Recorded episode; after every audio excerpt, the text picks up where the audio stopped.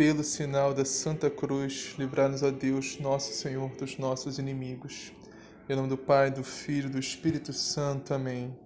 Creio em Deus Pai, Todo-Poderoso, Criador do céu e da terra, e em Jesus Cristo, seu único Filho, nosso Senhor, que foi concebido pelo poder do Espírito Santo, nasceu da Virgem Maria, padeceu sob Pôncio Pilatos, foi crucificado, morto e sepultado, desceu à mansão dos mortos, ressuscitou o terceiro dia, subiu aos céus, e está sentado à direita de Deus Pai Todo-Poderoso, donde há de vir a julgar os vivos e os mortos. Creio no Espírito Santo, na Santa Igreja Católica, na comunhão dos santos, na remissão dos pecados, na ressurreição da carne, na vida eterna. Amém. Vinde, Espírito Santo, enchei os corações dos vossos fiéis e acendei neles o fogo do vosso amor. Enviai, Senhor, vosso Santo Espírito, e tudo será criado, e renovareis a face da terra.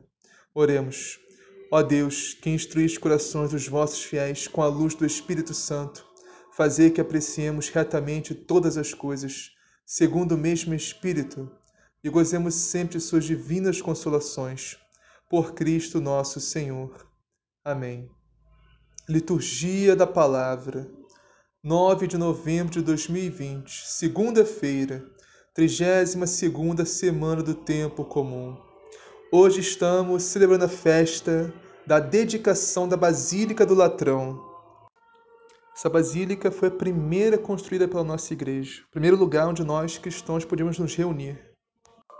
Isso tudo depois de longos e intensos anos de perseguição, essa basílica foi o primeiro sinal de paz que nós tivemos, por isso ela merece ser celebrada com muita alegria.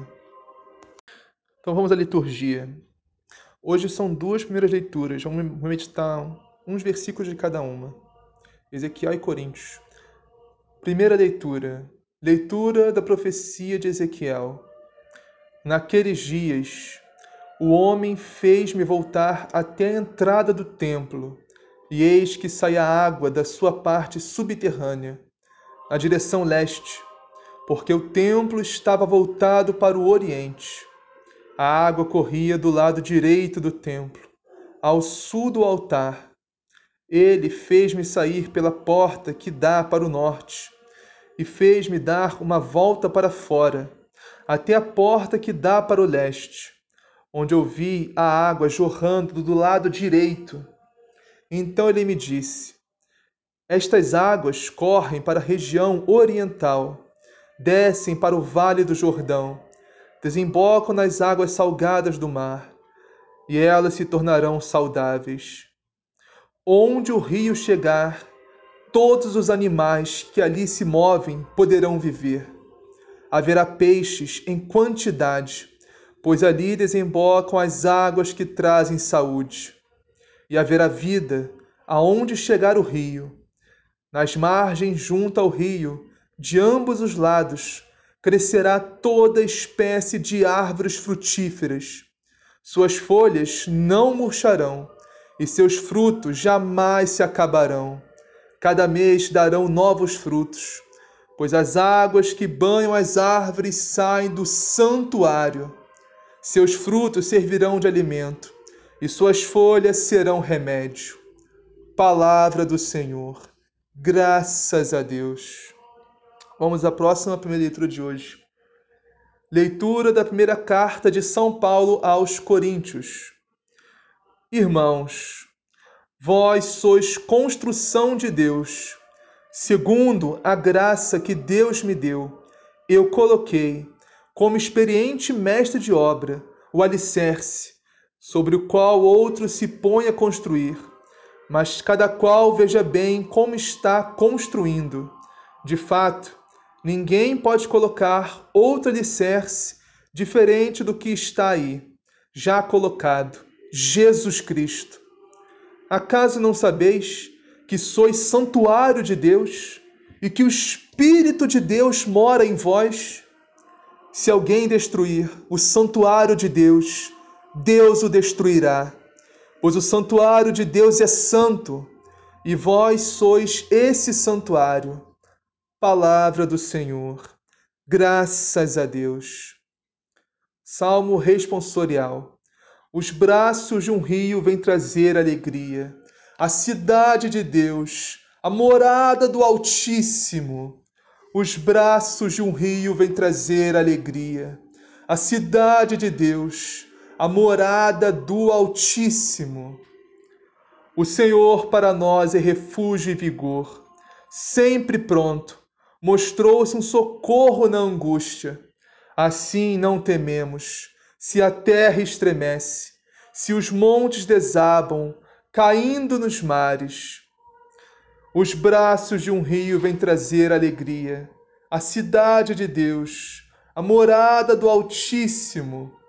Os braços de um rio vêm trazer alegria, a cidade de Deus, a morada do Altíssimo. Quem a pode abalar? Deus está no seu meio. Já bem antes da aurora, ele vem ajudá-la. Os braços de um rio vêm trazer alegria. A cidade de Deus, a morada do Altíssimo. Conosco está o Senhor do universo. O nosso refúgio é o Deus de Jacó. Vinde ver, contemplai os prodígios de Deus e a obra estupenda que fez no universo reprime as guerras na face da terra. Os braços de um rio vêm trazer alegria. A cidade de Deus, a morada do Altíssimo. Evangelho, o Senhor esteja convosco. Ele está no meio de nós. Proclamação do Evangelho de Jesus Cristo segundo João. Glória a vós, Senhor. Aproximava-se a Páscoa dos judeus e Jesus subiu a Jerusalém. No templo, encontrou vendedores de bois, ovelhas e pombas e cambistas instalados ali. Então, fez um chicote com cordas e a todos expulsou do templo, juntamente com os bois e as ovelhas. Esparramou as moedas dos cambistas e revirou suas mesas e aos vendedores de pombas disse: Tirai isso daqui. Não façais da casa de meu pai um mercado. Os discípulos se recordaram do que está escrito: O zelo por tua casa me devorará. Então os judeus perguntaram a Jesus: Que sinal nos mostra para agires assim? Jesus respondeu: Destruí este santuário e o levantarei em três dias. Os judeus então disseram: A construção deste santuário durou 46 anos, e tu o levantarás em três dias? Ele, porém, se referia ao santuário que é o seu corpo. Depois que Jesus ressuscitou dentre os mortos, os discípulos se recordaram de que ele tinha dito isso e creram nele creram na Escritura e na palavra que Jesus havia falado. Palavra da salvação. Glória a vós, Senhor. Vamos iniciar a meditação de hoje nas primeiras leituras. Ezequiel e Coríntios. Ezequiel capítulo 47, versículos 1 e 2. Naqueles dias o homem fez-me voltar à entrada do templo, e eis que saía água da sua parte subterrânea na direção leste porque o templo estava voltado para o oriente. A água corria do lado direito do templo, ao sul do altar. Essa água, meus irmãos, que corre do lado direito do templo, é o sangue e a água que jorrou do coração de Jesus, do lado direito de Jesus. Esse templo é nosso Senhor Jesus Cristo. Esse sangue e essa água que jorraram como fonte infinita de misericórdia e graça para nós. Nessa leitura, Ezequiel está profetizando a Santíssima Chaga do lado de nosso Senhor Jesus Cristo aberta. E Ezequiel continua, no versículo 8: Então ele me disse: Estas águas correm para a região oriental, descem para o vale do Jordão e desembocam nas águas salgadas do mar, e elas se tornarão saudáveis. Nós, meus irmãos, somos essas águas salgadas do mar. E a graça de Deus a graça de nosso Senhor Jesus Cristo, essa água que nos torna saudáveis.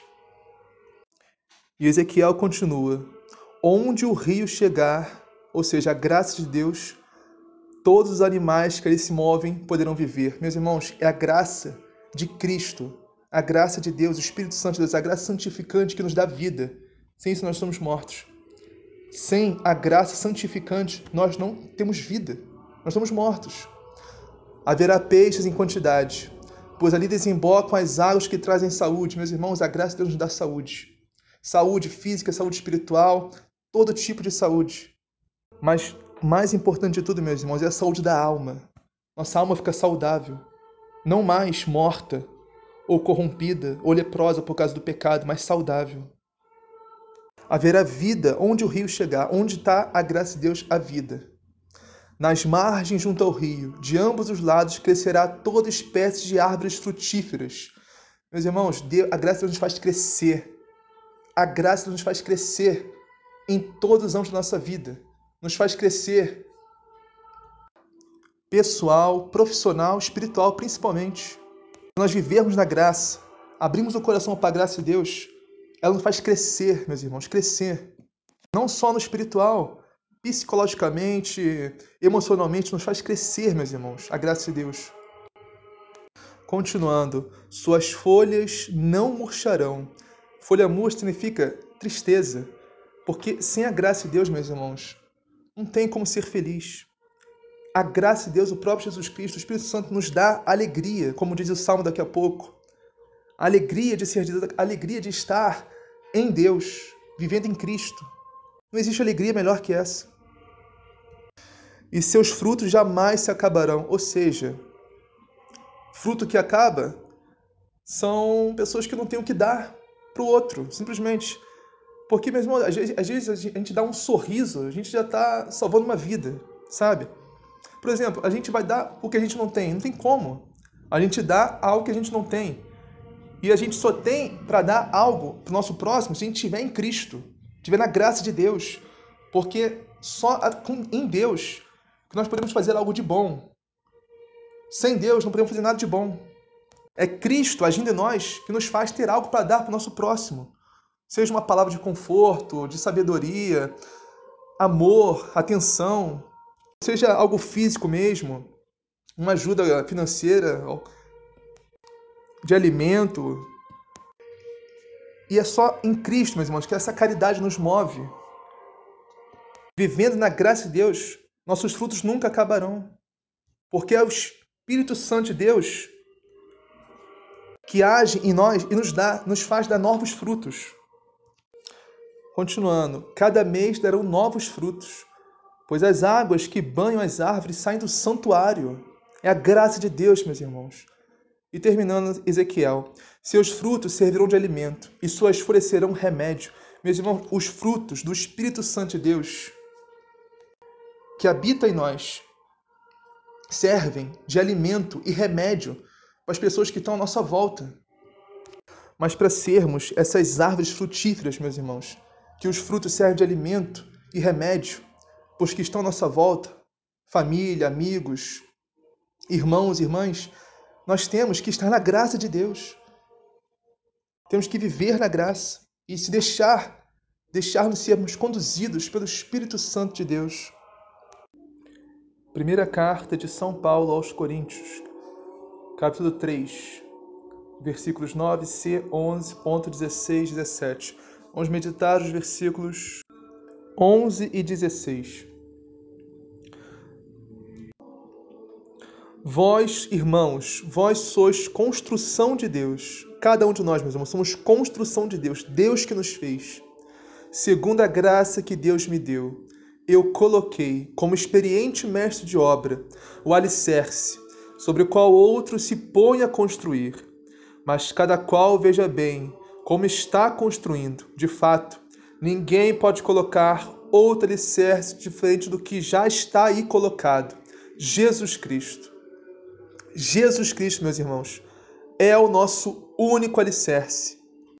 Jesus Cristo é a base, é o centro, é a pedra angular principal da nossa igreja.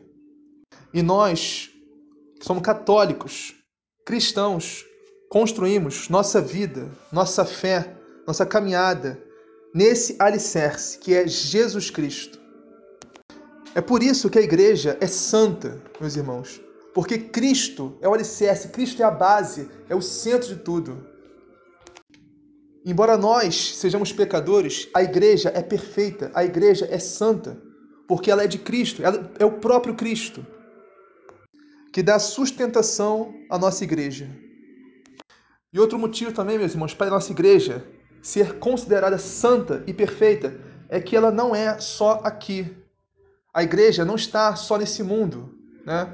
A igreja não é só a igreja física, né, que a gente vê, que a gente vai, que a gente deve ir sim, no mínimo todo domingo. Sim, a igreja somos nós também, cada um de nós. Nós fazemos parte da igreja, mas a igreja que tem um Cristo como alicerce é dividida em três: igreja militante, que somos nós que estamos aqui na terra, igreja padecente, que são as santas e benditas almas do purgatório, que fazem parte da igreja também, e a igreja triunfante, que são as almas santas que já estão na glória, no céu, contemplando a face de Deus. Portanto, meus irmãos, a nossa igreja é muito maior do que a gente imagina, muito maior mesmo. E vai muito além do que a gente pode ver com nossos simples olhares mortais e humanos. Igreja dividida igreja visível e invisível. Então, continuando, Acaso não sabeis que sois santuário de Deus e que o Espírito de Deus mora em vós? Meus irmãos, nós somos santuário, somos templos do Espírito Santo de Deus. Portanto, meus irmãos, temos que ter realmente muito cuidado com o que, olha, a gente quando está na igreja, né? A gente não tem todo cuidado, todo respeito, todo a gente se ver como é que a gente vai se vestir para ir, deve mesmo, né? Se vestir com muito, muita modéstia. A gente faz as reverências, a gente se comporta, a gente senta. A gente evita falatório, evita ficar falando, conversando, e deve mesmo. A gente evita mascar chiclete, a gente tiver de chapéu, quando a gente tira também. A gente tem todo cuidado né, com o templo de Deus, que a igreja é o templo de Deus. A igreja também é a casa do Senhor. Nós temos que ter todo esse cuidado também, meus irmãos, conosco, com o nosso corpo, porque nós também somos templos de Deus, somos santuário de Deus, somos templos do Espírito Santo de Deus. Portanto, nós temos que ter cuidado com o que a gente fala, o que a gente assiste, o que a gente ouve, o que a gente faz. Como se a gente estivesse vivendo 24 horas dentro da igreja. Nós somos a igreja, nós somos o santuário de Deus. E para finalizar, se alguém destruir o santuário de Deus, Deus o destruirá, pois o santuário de Deus é santo, e vós sois esse santuário. O que significa esse versículo, meu irmão? Significa que se alguém vir né, e nos matar, Deus vai destruir essa pessoa. Sinceramente, eu achava que era isso. E pode até ser, né? No dia do juízo final, se a pessoa não se converter, vai acabar sendo destruída. Mas assim, tem muito mais profundo do que isso, meus irmãos. A pior pessoa que pode destruir o santuário de Deus, que somos nós, somos nós mesmos. Nós destruímos o santuário de Deus. Quando nós cometemos pecados que vão contra a castidade, por exemplo. Nós destruímos o santuário de Deus, que é o nosso corpo. Ou quando nós pecamos no excesso de comida, nós comemos muito, nós também não estamos cuidando bem do santuário de Deus, que somos nós. Sim, a alma é muito mais importante, mas o corpo também é importante, temos que cuidar bem do nosso corpo. Se possível, fazer uns exercícios, comer só o necessário e se alimentar bem, né? Ficar comendo só porcaria, né? Ficar comendo só, só pizza, só hambúrguer. Não, comer comida de verdade, né? Arroz, feijão, entendeu? Que cuidar bem do nosso corpo também, meus irmãos. Nosso corpo é santuário de Deus. Portanto, meus irmãos, nós vamos destruir o santuário de Deus. Vamos cuidar bem do nosso corpo, vamos cuidar bem da nossa alma. O santuário de Deus não é só o corpo, é o corpo e a alma, que é o santuário de Deus. Deus habita na nossa alma. Porque, meus irmãos, o santuário de Deus é santo. Nós somos santos. Cada um de nós, batizado, somos chamados à santidade. Agora, alguns exercem essa vocação, outros não. Simples assim. Agora, se você é batizado, Você é santo, chamado à santidade. Uns exercem essa vocação e se esforçam para viver uma vida de santidade, outros não. Vamos ao Salmo agora. Os braços de um rio vêm trazer alegria. A cidade de Deus, a morada do Altíssimo. Meus irmãos, nós somos a cidade de Deus. Nós somos a morada do Altíssimo. E esses braços de rio que vêm trazer alegria é a graça de Deus. A graça de Deus que transborda do lado aberto de nosso Senhor Jesus Cristo na cruz. Sem, sem a graça de Deus, não tem como. Não tem como, meus irmãos. É impossível ser feliz sem a graça de Deus. Você pode até achar que você é feliz, mas é uma felicidade falsa. É uma felicidade passageira, uma felicidade que perecível, tem prazo de validade. Em Deus, vivendo na graça de Deus, vivendo em Cristo, nós somos felizes, aqui nesse mundo e eternamente no céu. E nada, nem ninguém, meus irmãos, pode tirar essa nossa felicidade, essa nossa alegria de ser de Deus. Como diz essa estrofe do Salmo, é Salmo 45, os braços do rio vêm trazer alegria, a cidade de Deus, a morada do Altíssimo. Quem a pode abalar? Deus está no seu meio. Meus irmãos, quem pode nos abalar se Deus está no nosso meio? Deus está no nosso peito, Deus está dentro de nós, Deus está na nossa alma. Deus vive. Nós somos a cidade de Deus, a morada do Altíssimo, nós somos. Deus está no nosso meio. Toda Santa Missa, toda Santa Missa a gente fala isso. O padre fala: "O Senhor esteja convosco". A gente fala: "Ele está no meio de nós". Meus irmãos, Deus está no meio de nós. Portanto, nada, nem ninguém, nem o que houver vai nos abalar, porque Deus está no meio de nós. Já bem antes da aurora, ele vem ajudá-la. Acho que é daqui que tirar aquele, aquele dito popular, né? Deus ajuda quem cedo madruga. Mas então, meus irmãos, nós temos que orar a Deus, temos que clamar a Deus Assim que amanhecer, assim que nos levantarmos, temos que nos colocar em oração. Pedir, clamar a ajuda de Deus para o nosso dia que nós vamos viver. Entregar a Deus o nosso dia. E não vos, esqueçam, não vos, esqueçamos, irmãos, que nós somos a cidade de Deus, a morada do Altíssimo, o santuário de Deus. Vamos ao Evangelho. Hoje está em João, capítulo 2, versículos 13 a 22. Estava próxima a Páscoa dos judeus e Jesus subiu a Jerusalém.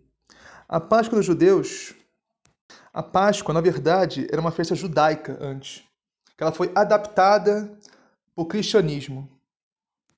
Os judeus, né, nossos irmãos hebreus israelitas, comemoravam todo ano. Né? A Páscoa significa passagem, ou seja, a Páscoa, a passagem deles do Egito para a terra prometida. A libertação com o braço poderoso que Deus deu a eles, através de Moisés e Arão, seus servos. Jesus subiu a Jerusalém, ou seja, a vida toda de Jesus, a vida pública de Jesus toda foi uma subida a Jerusalém. Jerusalém que mata os profetas. Jesus sabia que ia ser morto lá, na Cidade Santa. Então, no templo, encontrou os vendedores de bois, ovelhas e pombas e cambistas que estavam aí sentados. Fez então um chicote de cordas e expulsou todos do templo, junto com as ovelhas e os bois. Espalhou as moedas e derrubou as mesas dos cambistas.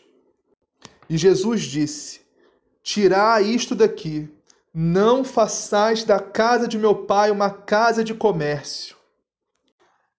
Essa passagem desse evangelho é muito polêmica, muito conhecida, né? a passagem que Jesus desceu o chicote nos cambistas do templo. Mas eu quero que você entenda uma coisa, né? Jesus nessa passagem aqui não estava descontrolado, não. Ele sabia exatamente o que ele estava fazendo. Tanto é que, como diz a, o evangelho, né, ele fez um chicote de cordas. E isso é algo que demora um tempo, você tem que sentar, tem que enrolar, tem que fazer com muita calma, tem com muita paciência. Então, Jesus não saiu da casinha, não, ele sabia o que ele estava fazendo. Mas sim, Jesus ficou irado com essa cena. Afinal, quem não ficaria, né, vendo a casa do seu pai se transformar no anto de ladrões? Mas a ira de Deus, meus irmãos, se torna, gera compaixão. E esse ato de Jesus, esse ato que aos, aos nossos olhos pode parecer talvez extremo, né? de fazer chicotes e descer o chicotado nos cambistas. Isso é um ato de compaixão, é um ato de amor também. É um ato de, assim, de última esperança, né? Porque, por exemplo, Jesus pensa assim, pô, eu já falei, eu já argumentei, eu já. Eu já agora só, só falta bater, né? É. Que nem um pai, né? Que nem um pai que tenta educar o seu filho e fala: Filho, não faz isso. Filho, não faz aquilo. O filho não ouve. Chega uma hora que o pai tem que tomar uma atitude mais enérgica, né? A atitude mais enérgica é um ato de amor do pai, um ato de compaixão também. Se o filho não aprender aqui em casa, vai aprender na rua, que é muito pior. Mas essa atitude de Jesus com os cambistas foi um ato de amor, de compaixão pela miséria, pela, pelo pecado que estava vendo neles. Quase uma última esperança deles se converterem. Nós não sabemos, mas acredito eu que, com certeza, alguns cambistas devem ter se convertido, devem ter instalado ali, ó, nossa, o que, que aconteceu? Porque esse homem está aqui me batendo por causa que eu estou aqui vendendo. Eu não sabia que era errado, eu sabia que era errado e mesmo assim estava lá na cara, de, na cara né, de sem vergonha mesmo, né? Com certeza deve ter gerado conversão aqui esse ato de Jesus, né? No mínimo, né, Nicodemos, que estava lá vendo isso, talvez tenha se convertido com esse ato de Jesus, né? E voltando aqui para o Evangelho, Jesus fala: Não façais da casa de meu pai um comércio. Meus irmãos, o templo, a casa do Senhor, as, as igrejas, são templos de Deus também, é a casa do Senhor também, onde nosso Senhor Jesus Cristo está presente, em corpo, sangue, alma e divindade no Santíssimo Sacramento. Portanto, meus irmãos, o templo de Deus, a casa do Senhor, a igreja, é casa de oração. É casa de oração e adoração. Nada mais além disso. E o mais importante de tudo é casa de comunhão comunhão com o próprio Cristo através do Santíssimo Sacramento da Santíssima Eucaristia, onde o próprio Jesus Cristo nos alimenta, se tornando pão. Então, meus irmãos, a igreja é casa de oração, de adoração e de comunhão com Cristo. Nada mais além disso. Casa de palanque político, não é casa de comércio, nem nada mais, meus irmãos. Temos que aprender a ter zelo pelo que é santo, a ter zelo pela casa do Senhor, que somos cada um de nós, mas que também é a igreja. Seus discípulos lembraram-se mais tarde que a Escritura diz: o zelo por tua casa me consumirá. O zelo pela casa do Senhor, pela igreja, que somos nós, mas também é física, tem que nos consumir, meus irmãos. Temos que zelar pelo nosso corpo, zelar pela nossa alma, zelar pela santa igreja, tanto física como espiritual. Uma forma de zelar pela igreja física é ajudando a sua paróquia, sendo dizimista, que é muito importante. E ajudar também no que mais a sua paróquia carecer, precisar, entendeu? Não é só ir na missa no domingo e pronto, acabou. Não, temos que participar, temos que ser membros vivos da comunidade. E ajudar a nossa comunidade, ajudar a nossa paróquia. Temos que ter zelo pela casa do Senhor. Então, os judeus perguntaram a Jesus: Que sinal nos mostra para agir assim? Ele respondeu: Destruí este templo, e em três dias o levantarei. Que sinal nos mostra, meus irmãos? Não tem sinal maior, nem nunca mais haverá, do que a morte e ressurreição de nosso Senhor Jesus Cristo. Esse é o sinal de Deus, e não há outro. Esse é o maior sinal do amor de Deus por nós e não há outro, não haverá outro. Que ainda hoje, né? Eu vejo ainda as pessoas perguntando: ah, eu quero um sinal de Deus. Ah, Deus não me dá um sinal, eu quero um sinal. Mas ele já deu o sinal. Jesus Cristo não tem um sinal maior que esse, nem nunca mais haverá. Mas os judeus não entenderam o que Jesus disse nesse destruir o templo e levantar em três dias, né? E eles falaram: 46 anos foram precisos para a construção deste santuário e tu o levantarás em três dias? Né? E zombavam de Jesus. Mas Jesus estava falando do templo do seu corpo, ou seja, nós somos templo de Deus, somos santuário de Deus, somos morada do Altíssimo. E nosso Senhor Jesus Cristo, após a sua paixão, morte e ressurreição, quer dizer, após a paixão e morte, ele ressuscitou ao terceiro dia. Agora esse versículo aqui eu acho muito interessante, muito muito lindo. Versículo 22, o último versículo desse evangelho.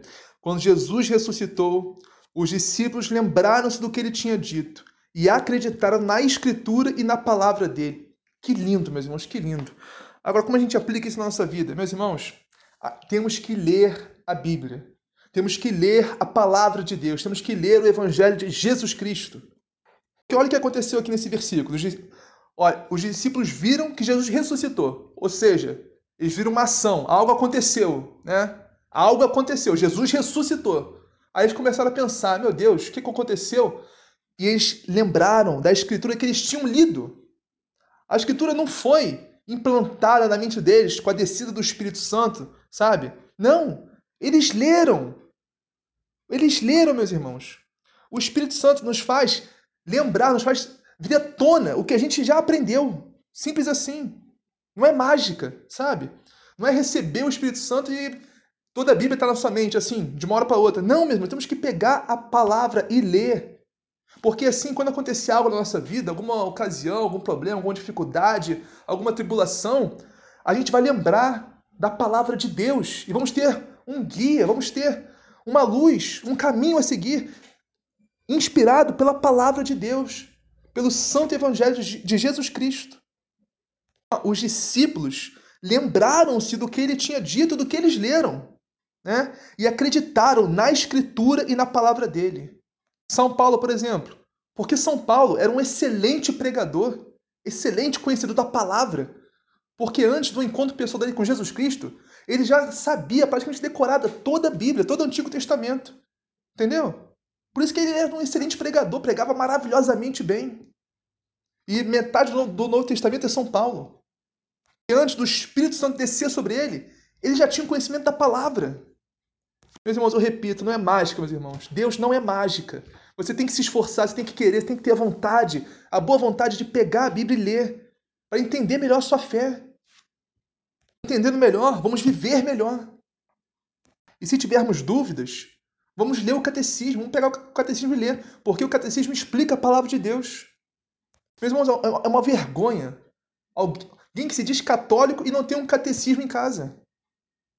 Porque um católico que não conhece a sua própria fé, certamente não vai viver. E no catecismo, meus irmãos, está tudo. Tudo está no catecismo. Tudo. A Sagrada Escritura, a Sagrada Tradição, o Sagrado Magistério, os concílios, está tudo lá no catecismo. É só pegar e ler. É isso. Pai nosso, que estás no céu, santificado seja o vosso nome. Venha a nós o vosso reino, seja feita a vossa vontade, assim na terra como no céu. O pão nosso cada dia nos dai hoje, perdoai as nossas ofensas assim como nós perdoamos a quem nos tem ofendido, e não nos deixeis cair em tentação, mas livrai-nos do mal. Amém. Ave Maria, cheia de graça, Senhor é convosco, bendito sois vós entre as mulheres, bendito é o fruto do vosso ventre, Jesus. Santa Maria, Mãe de Deus, rogai por nós, pecadores, agora e na hora de nossa morte. Amém. Glória ao Pai, ao Filho e ao Espírito Santo, assim como era no princípio, agora e sempre, por todos os séculos dos séculos. Amém.